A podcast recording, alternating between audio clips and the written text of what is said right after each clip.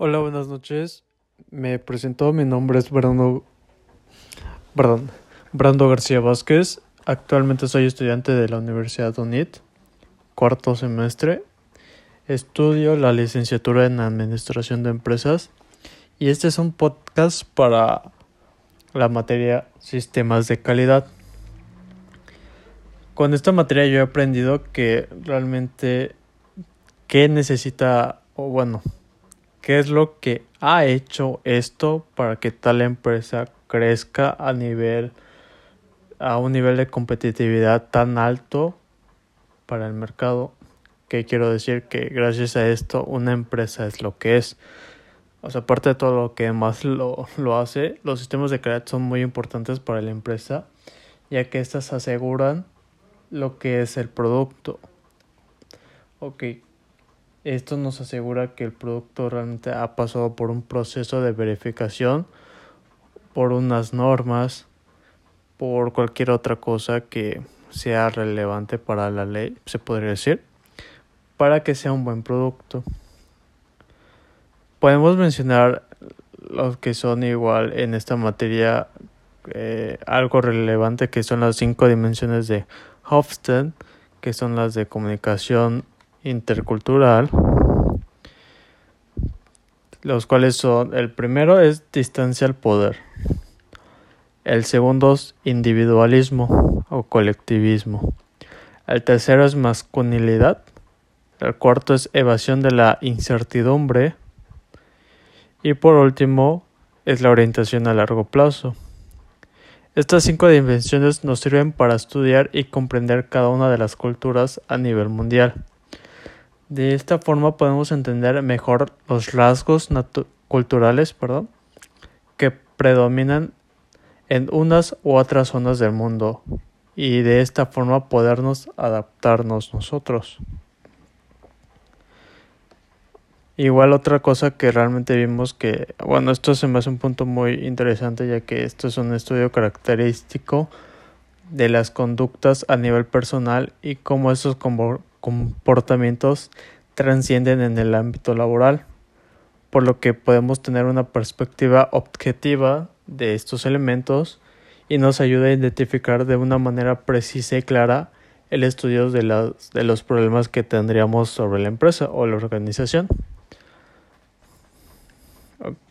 Otro igual punto que realmente se me hizo muy interesante en este en este en esta materia vienen siendo las NOM, que son las normas oficial mexicana. Estas son regulaciones técnicas de observación que son obligatorias por la dependencia que normaliza México. Esto es a través de los comités consultivos. Estas normas tienen, este, bueno, establecen reglas especificaciones, atributos y directrices o caracterizan también aplicables a un producto, proceso, instalación o sistema, servicio, método de producción o operación, así como aquellas relativas a terminología simbólica en mercado o etiquetado. Esto que, nos quiere decir que esto ve todo, todo realmente, o sea, sin estas normas no puedes entrar a este mercado por decirlo así o realmente este bajo esta norma tiene que pasar este producto. O igual sí o esta este labor no por decirlo así. O sea un producto tiene que pasar por varias cosas que te implementa la ley para que sea un producto bueno y pueda salir al mercado o un proceso. Este, este proceso tiene que pasar por esta norma para que tu proceso sea tomado como bueno. Igual este podemos ver los efectos de causa y efecto de Ishikawa. Eh, realmente no sé si lo estoy pronunciando bien, pero estos diagramas de causa y efecto son muy importantes también porque como su nombre nos dicen, nos dan la causa y el efecto que podríamos tener realmente en, en, en alguna actividad o algo así.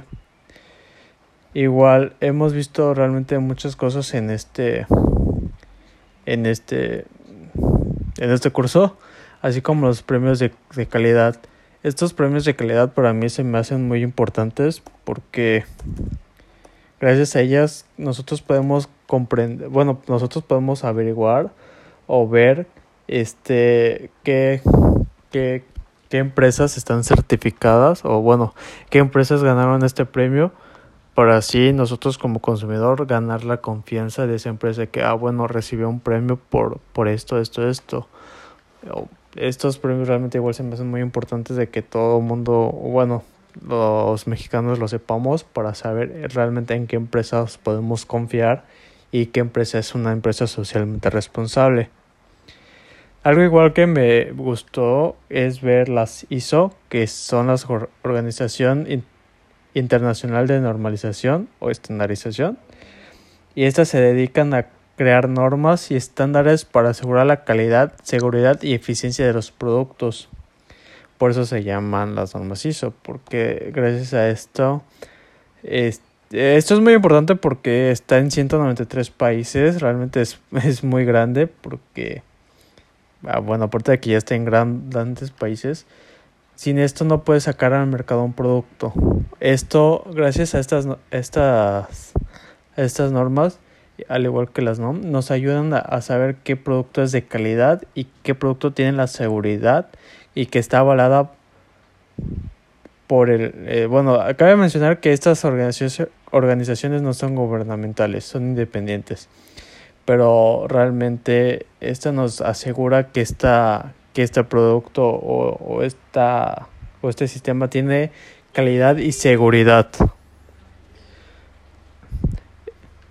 Estas existen desde 1926 y son muy importantes para mí. Bueno, para todo el mundo debe ser importante. Siento que hasta aquí terminaría mi podcast. Eh, ya no tendría nada más que agregar. Eh, buenas noches. Que tengan buen, buena noche. Hasta luego.